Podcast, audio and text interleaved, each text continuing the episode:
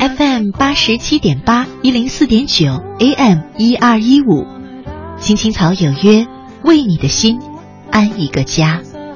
收音机前的听众朋友们，草家的家人们，大家晚上好，欢迎准时走进由中央人民广播电台华夏之声为你带来的《青青草有约》，我是你的朋友乐西，在遥远的首都北京向你送去夜晚的问候。你在他乡还好吗？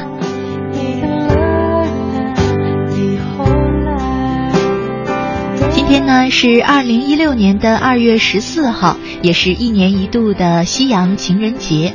我在想啊，此时此刻在收听我们节目的是不是都是还单身的朋友们呢？如果是小情侣们，应该已经出去过情人节了吧？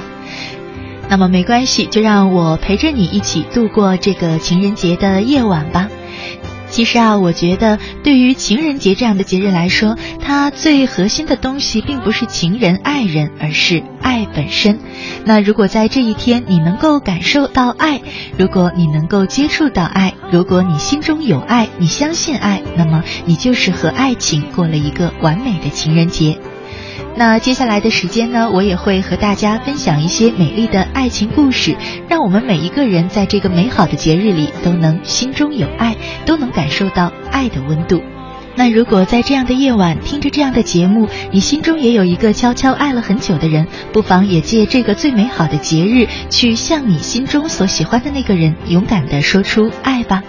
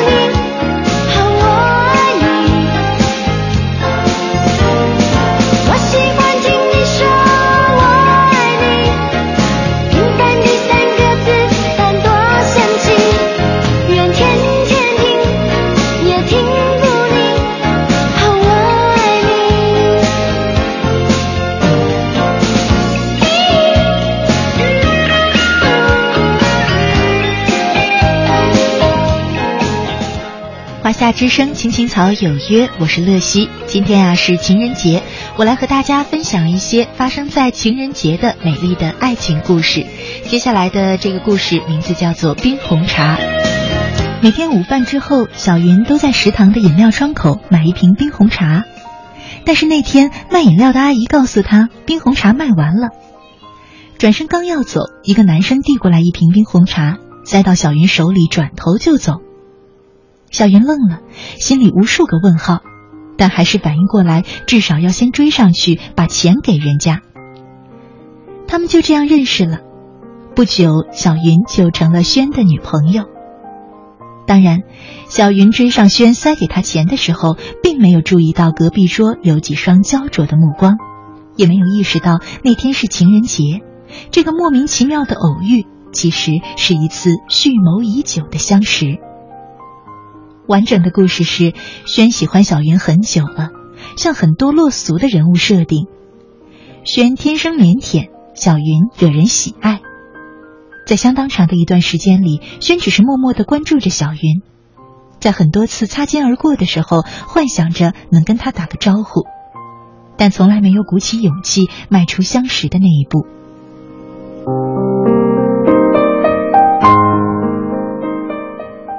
每当和哥们儿在一起的时候，轩总是不自觉的谈到小云。哥们儿总是连鼓励带怂恿，直到轩信誓旦旦的表示回家就写好台词，第二天一准表白。但是隔天再碰头，拿出来的永远是皱巴巴的白纸一张。因为每天坐在书桌前，只要想到表白这两个字，轩就立刻焦虑症上身，脑子里几乎是空白的。终于，哥们受不了每天观摩暗恋的戏码，于是那天中午，他们在女生来之前提前包圆了饮料窗口的所有冰红茶，肉疼的各自抱回了宿舍，只剩下一瓶塞给了轩。一通威逼利诱之下，轩终于答应配合演出。可惜上了台，轩还是胆小的提前落跑。幸好在隔壁桌观战的哥们儿急得几乎要拍案而起的那个刹那，小云追了上去。后来，他们无数次的彼此嘲笑说：“虽然脚本写的不赖，但没想到男演员却怯了场，以至于差点白花了那一箱冰红茶的钱呢。”是一种怪事，我开始全身不受控制。爱情是一种本事，我开始连自己都不是。为你，我做了太多的傻事。就是为你写诗，为你写诗，为你静止，为你做不可能的事，为你我学会弹琴写字，为你失去理智，为你写诗，为你静止，为你做不可能的事，为你弹奏。所有情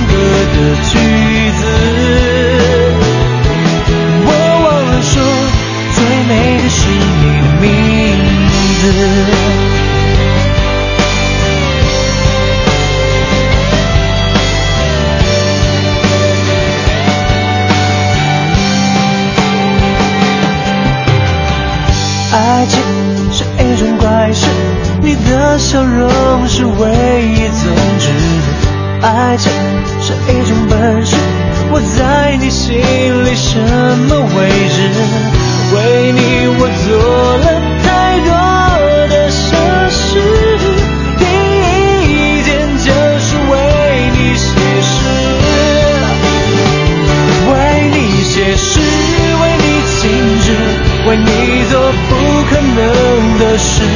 为你我学会弹琴写词。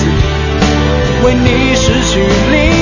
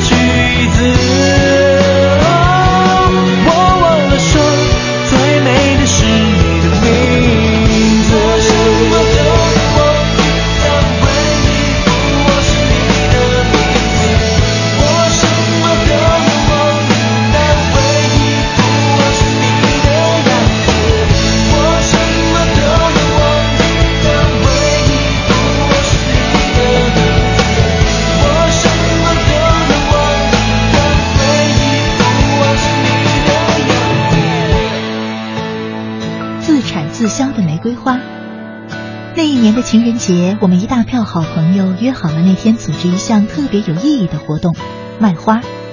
我们要以这个别出心裁的方式，在这个重要的日子里，为促进消费做出自己的贡献。花是批发来的，前一天晚上一只一只的包好，第二天上午一大捧就这么上街了，浩浩荡荡的吆喝着“买花送棒棒糖”。十几个姑娘小伙一路走在闹市街上，成了一道风景。不一会儿就赶上了一个大客户，一下买走了几十只。大家激动的讨论起这一捧花卖完，晚上到哪儿去吃一顿大餐，庆祝这个自食其力的集体情人节。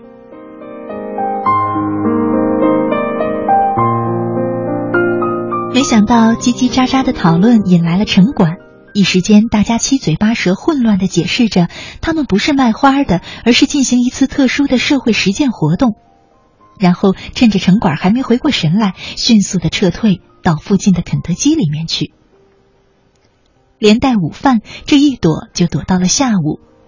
除了一票朋友中的一个男生自产自销一朵玫瑰，整个下午我们都没有开张。在男生收起那朵花的时候，朋友们又是起哄又是询问，大家纷纷责怪男生有了喜欢的人还藏着掖着，真是不够朋友。我突然很想知道，这个从来没出现过的女生究竟是谁。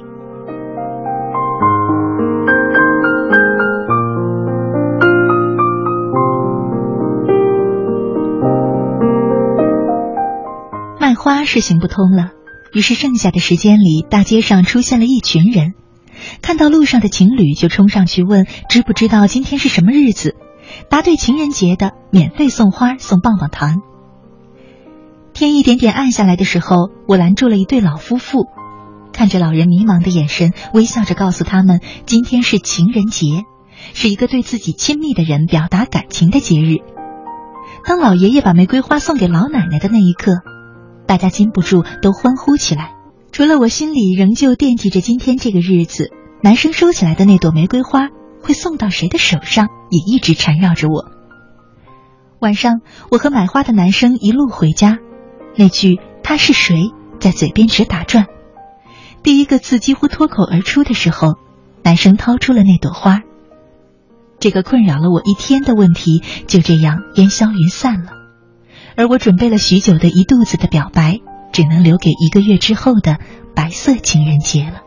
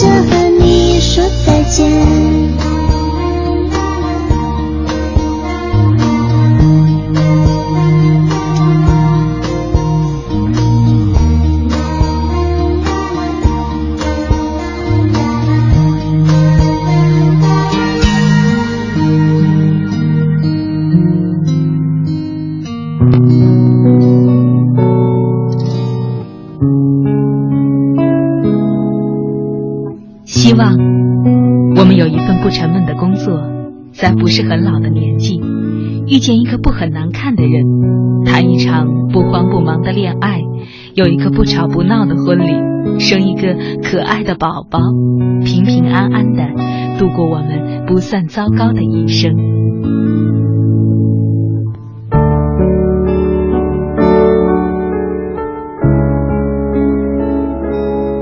青青草有约。陪伴你度过，即使是平凡，但却不平淡的一生。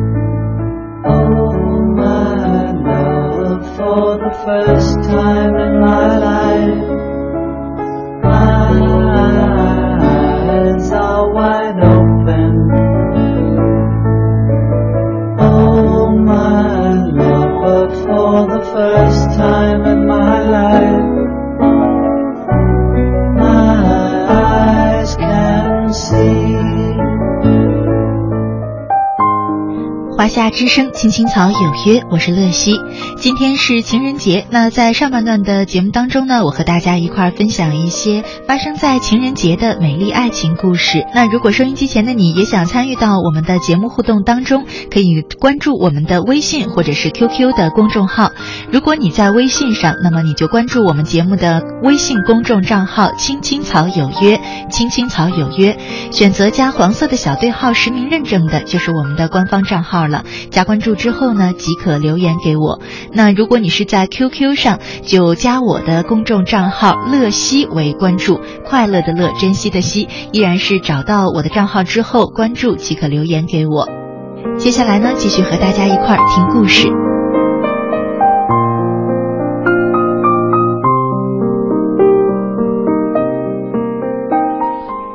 左手握右手的挚爱。当步入中年后，我才真正理解了父母之间的感情。原来他们也是深深的爱着彼此的。他们经历过许多风风雨雨、磕磕绊绊，一路走来，最终在年老之时，彼此搀扶、相互依偎的亲密，是他们从不曾有过的表现。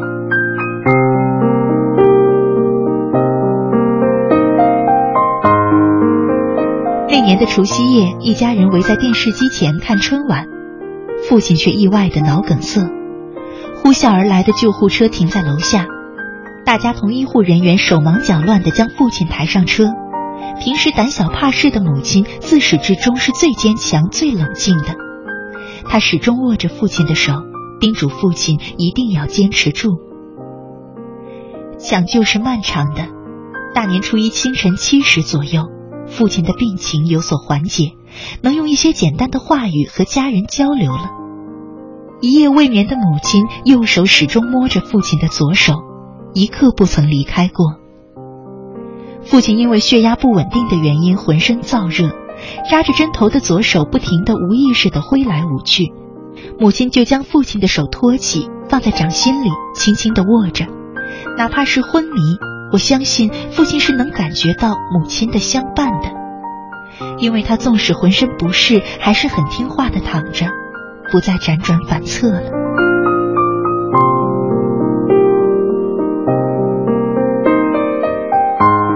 记得有人描述，夫妻之间的感情经岁月磨砺，最终的感觉就如左手摸右手。然而，这对年老的夫妻左手右手不曾相离，我们所看到的只是浓浓的爱意。父亲的病恢复的不错。每天输完液，母亲总会牵着父亲的手出去散步。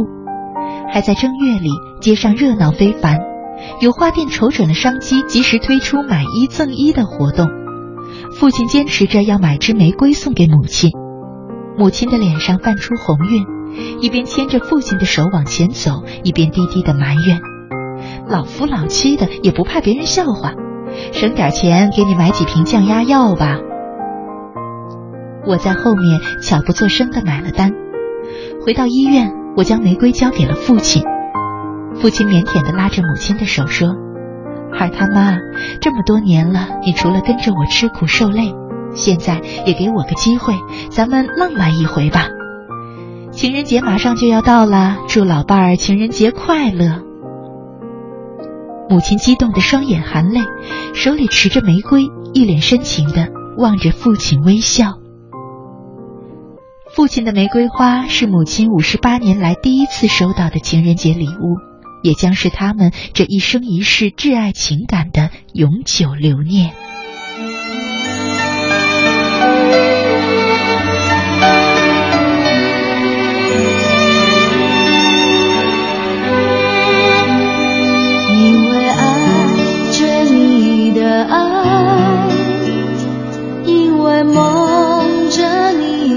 梦，所以悲伤着你的悲伤，幸福着你的幸福，因为路过你的路，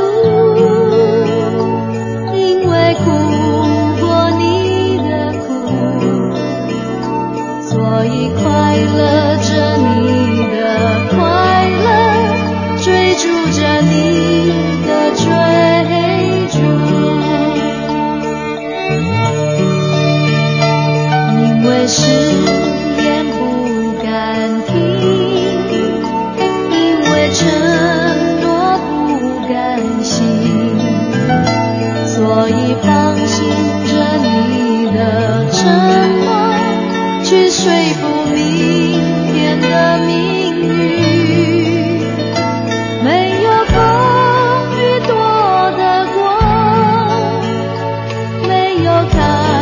可不必走，所以。爱。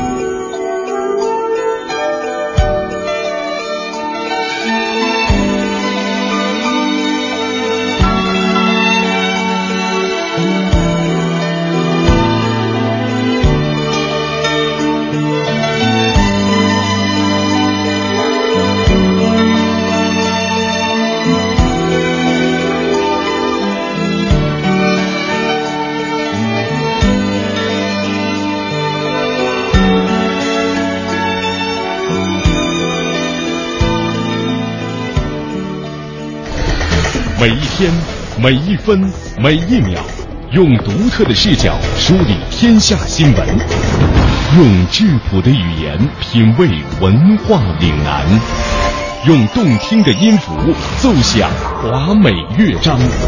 听新闻，品文化。这里是 FM 八十七点八，一零四点九，AM 一二一五，中央人民广播电台华夏之声。车门相关。我是列车乘务员，春节值班，从车头到车尾，再从车尾到车头，一遍遍的巡视，就像跑马拉松。虽然辛苦，却很有成就感。我希望每位乘客都能平平安安回家过年。我是本次列车乘警，我是列车乘警。春节了，乘客多，工作量大，但保证每位乘客的安全是我们的责任。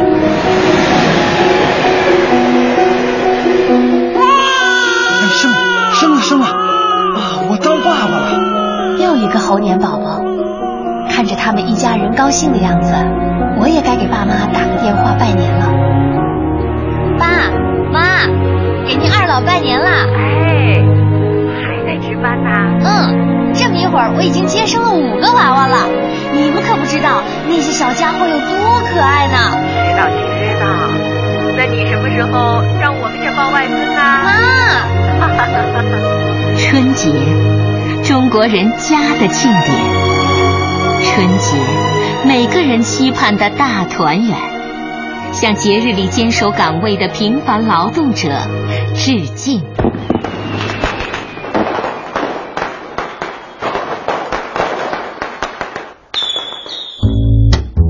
您正在收听的是《青青草有约》，FM 八十七点八，华夏之声，欢迎您继续收听。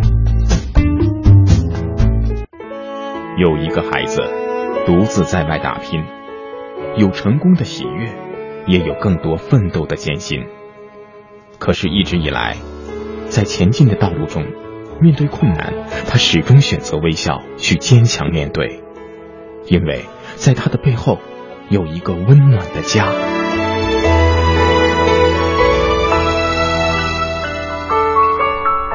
这个孩子是我，也是你。青青草有约，更是我们心底的。那个家，每晚十点，在这里，让我们卸下一天的烦扰，洗去心中的尘埃。明天，我们一起轻松启程。话不停在吵，老板不停的闹，总逃不开工作表，做完了又来了，怎样也甩不掉。回家。感觉真好，别管世俗纷扰，把一整天的面罩、忙和累的大脑都往热水里泡，让每一颗细胞忘掉烦恼。我的家就是我的城堡，每转一瓦，用爱创造。家里人的微笑是我的财宝，等回家才知道自己真的重要。双手能为家人而出招，多么荣耀，那么骄傲。你为我把饭烧，我回家的感觉实在真的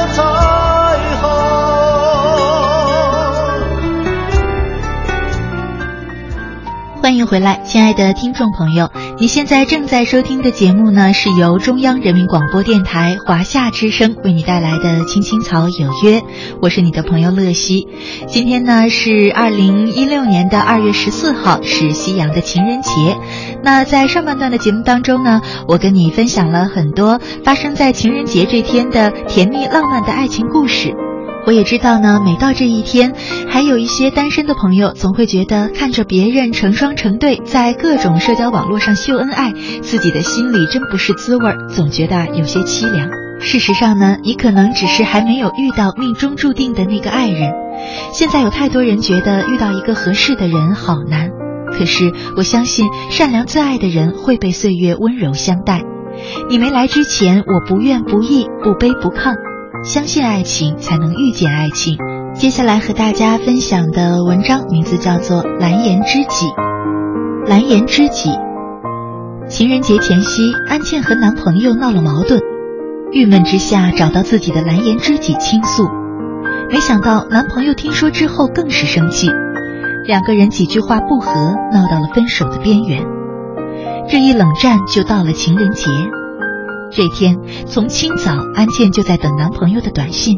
一整天都攥着手机坐卧不安，却要强的不肯主动联系男友。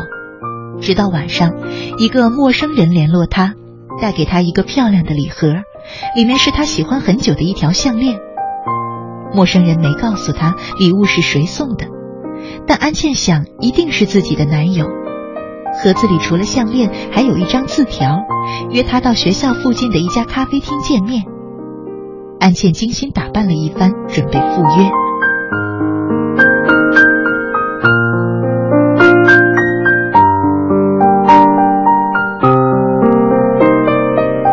从宿舍到咖啡厅只有一条路，一路走来，每走一段，安茜就能从路边看到一张很显眼的心形贴纸。迈进咖啡厅，映入眼帘的是满墙的贴纸拼成的 “I love you” 的字样，而她的男友坐在一个角落，正温柔的看着她。自然而然的，他们和好如初。只是几乎喜极而泣的安茜没有察觉男友看到自己时一刹那的惊讶。当然，安茜也不可能想到，这个温馨的破镜重圆其实是一个带点心酸的好意。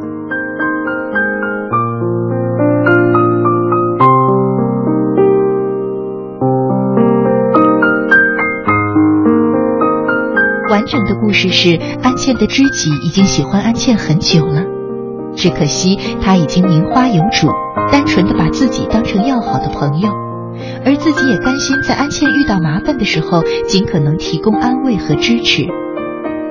这一次，安茜和男友的冷战闹得比以往都严重，她也自私的想过，如果他们分手，自己是不是可以和安茜在一起呢？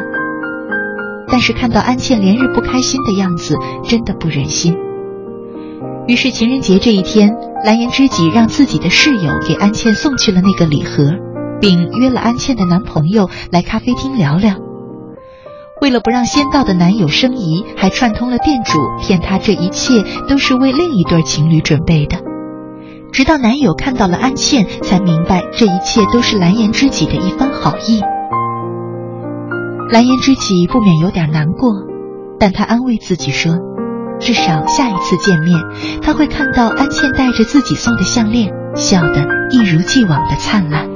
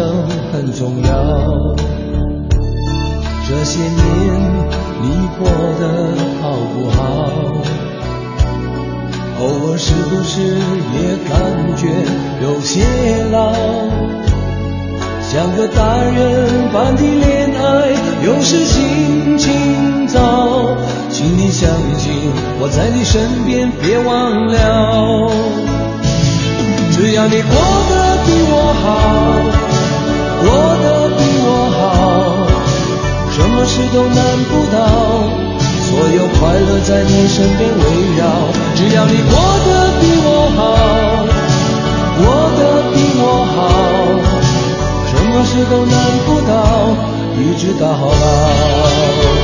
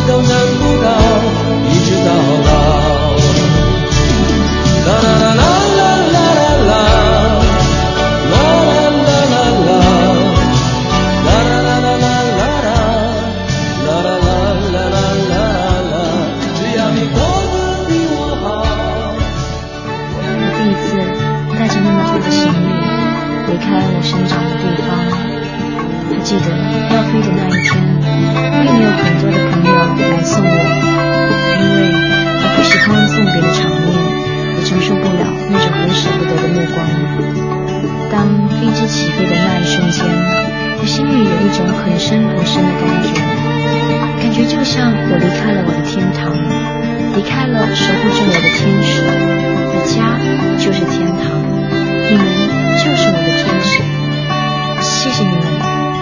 不管未来的路是怎样，那一年有你们的支持，我想我是幸运的。青青草有约，让幸福的人更幸福，让孤单的人不孤单。华夏之声青青草有约，今天呢是我们的情人节特辑。在上半段的节目当中呢，我们分享了一些发生在情人节的甜蜜浪漫的爱情故事。那下半段的节目呢，我们是送给收音机前那些单身过情人节的朋友们。节目的最后呢，要和大家分享的文章名字叫做《单身是最好的增值时期》。二十几岁开始，我渐渐被迫习惯了一个人的时光。仿佛作为一个成年个体，从这个年龄出发，就有了必须要独自去经营和挑战的生活，和他人再无牵扯的关联。于是，在那些孤独的日子里，我一个人找工作，一个人吃闭门羹，一个人决心辞职，一个人申请签证，一个人坐十几个小时的飞机落在南半球的绿草丛生里，在那里一个人吃饭。一个人读书，一个人坐在咖啡馆的角落喝热可可。最惨的是，那一年我和男朋友分了手，生活里至此少了一个可以分享快乐和幽怨的角色。我突然发觉，身边怎么连一个一起看电影、分享爆米花的人都没有了。坐在电影院最中间的座位，看一场刺激暴力的枪杀片，三 D 眼镜里的子弹嗖嗖的射在我的身上。我捂着胸口，被一群扭曲在一起的情侣包围着，一个人暗暗地流着泪。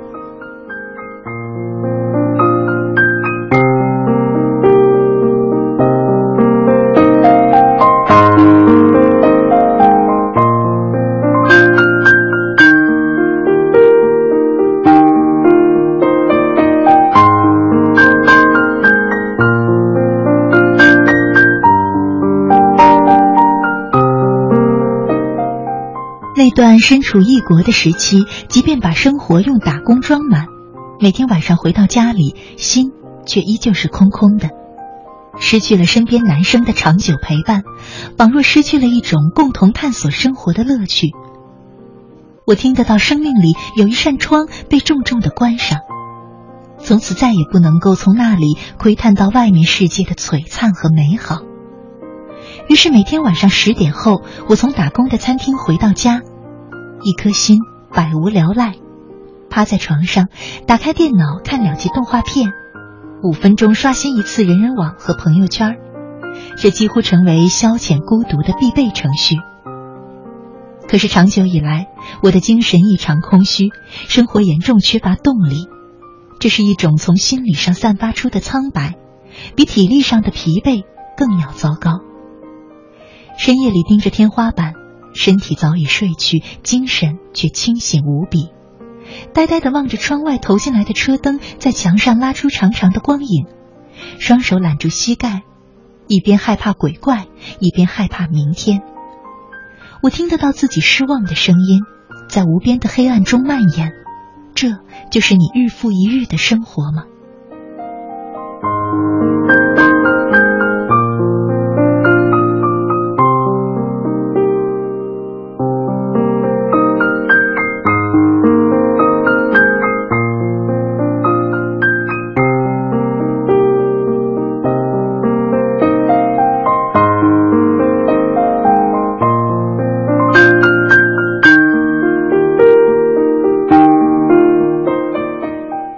有一天，在网上刷朋友圈的新鲜事，读到一篇文章，讲的是台湾文案教母李新平如何用诗歌般的创意文字，将诚品书店塑造成台北市的文化地标。他为诚品阅读杂志做形象广告，后来就成为广告专业学生的必修课。海明威阅读海，发现生命是一朵要花一辈子才会上钩的鱼。梵高阅读麦田。发现艺术躲在太阳的背后乘凉。弗洛伊德阅读梦，发现一条直达潜意识的秘密通道。罗丹阅读人体，发现哥伦布没有美丽的海岸线。加缪阅读卡夫卡，发现真理已经被讲完了一半。在书与非书之间，我们欢迎各种可能的阅读者。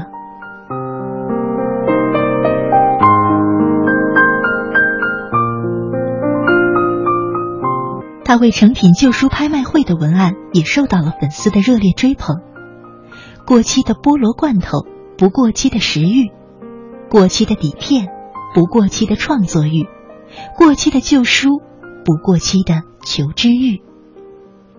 那一年，三十七岁的李新平已经去过三十七个国家，用七年出本了二十六本书，坚持一天读一本书，一天看一部电影。他说：“每天看一本书，一年就能与别人有三百六十五本书的差距。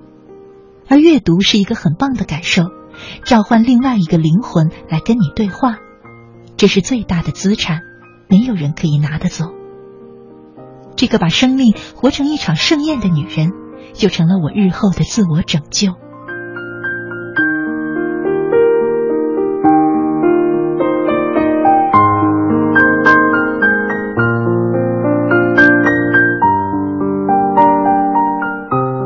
那个时候，精神上贫瘠不堪的自己，迅速被那种向上的生活方式所吸引。倚在床头，披头散发，借着台灯微弱的灯光，一边吃薯片，一边喝软饮料，觉得生活无聊透了的我，不禁问自己：距离三十七岁还有多少日子？到那个时候，我可以成为李新平那样背着大大的双肩包，用纸笔相机来施展创作欲，满脑子都是新鲜想法的特立独行的女人吗？我开始意识到，如果只以每天看两集柯南，在紧盯朋友圈更新的态度来生活，我可能在三十七岁时迎来这样的人生：熬到了柯南的大结局，或许也顺便看完了《银魂》和《海贼王》。朋友圈的更新日新月异，只有我被腐蚀在岁月的沉滋里。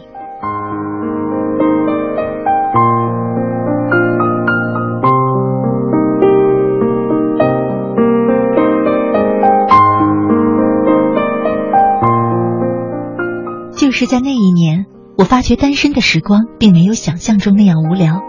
虽然失去了两个人在一起尝试新鲜构造浪漫的快乐，可是如果能够在生活里为自己树立良好上进的目标，在持续不断的坚持下目睹生活的蒸蒸日上，也是一件踏实美好的事情。我为自己的人生列出了一张清单。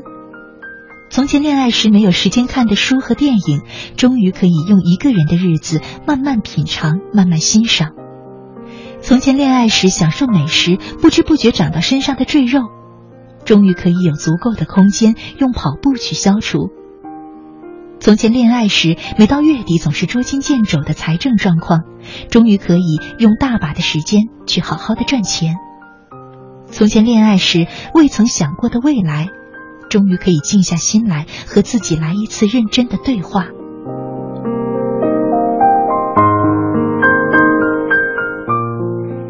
那一年，第一次沉下心来为自己做了一次生命的改造，发觉除去爱情，生活中还有那么多的东西值得自己细细的体味。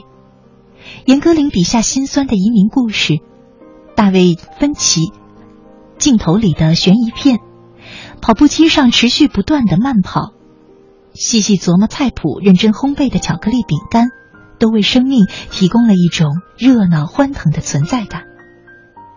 单身的这一年，我读了二百余本书，看过九十几部电影，跑掉一千几百公里的距离，吃掉让人感动的很多自制美味，发觉读书是让人成长最快的方式，运动提供了静心思考的途径，看电影是旅行的最佳替代品，研究美食是女人的另类才情。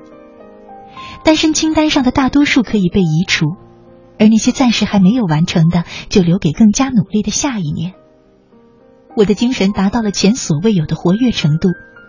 回望一条从一个心灵贫瘠的小丫头过渡成一个内心宽厚的成年女子的路途，我想，我终于可以理解前任，释怀那年他对我的万般嫌弃。一个外观不过硬、内心层次又不太高的姑娘，是不配得到好的爱情的。你听说过这样一个实验吗？在一个房间放满了不同频率的音叉。